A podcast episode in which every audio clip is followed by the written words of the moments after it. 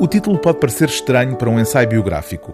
O Poço e a Estrada é a biografia de Agostina Bessa Luís. Mas a estranheza dissolve-se logo na epígrafe de abertura, um breve excerto do romance O Manto, da própria Agostina, que funciona como uma parábola.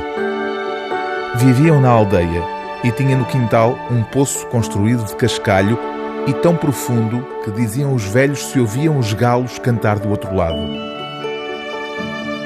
Um dia, Marcelo, que tinha seis anos, inclinou-se para espreitar a mancha d'água imóvel e viu uma estrada branca, longa.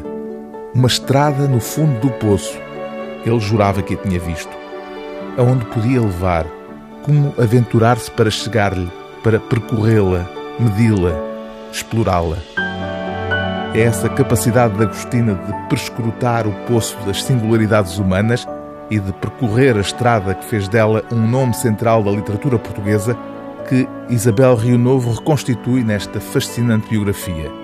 Apesar de não ter tido autorização da família para consultar documentos privados da escritora, a biógrafa dá-nos um retrato de corpo inteiro da autora de A Sibila, onde sobressaem histórias notáveis, por exemplo, o modo como Agostina conheceu o marido, Alberto Luís, que a acompanhou ao longo de mais de 60 anos. No dia 5 de janeiro de 1944, a jovem Agostina, na altura com 22 anos, colocou um brevíssimo anúncio no jornal O 1 de Janeiro. Dizia apenas: Jovem instruída deseja corresponder-se com pessoa inteligente e culta. Foi dessa correspondência que nasceu uma relação para o resto da vida.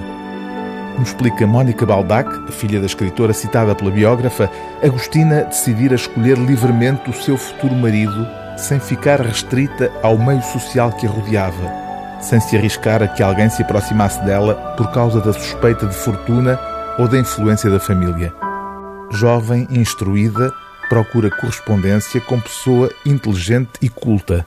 Talvez lhe parecesse inconcebível casar com alguém que não amasse os livros e não possuísse uma cultura semelhante à sua. O livro do dia TSF é O Poço e a Estrada, de Isabel Rio Novo, edição Contraponto.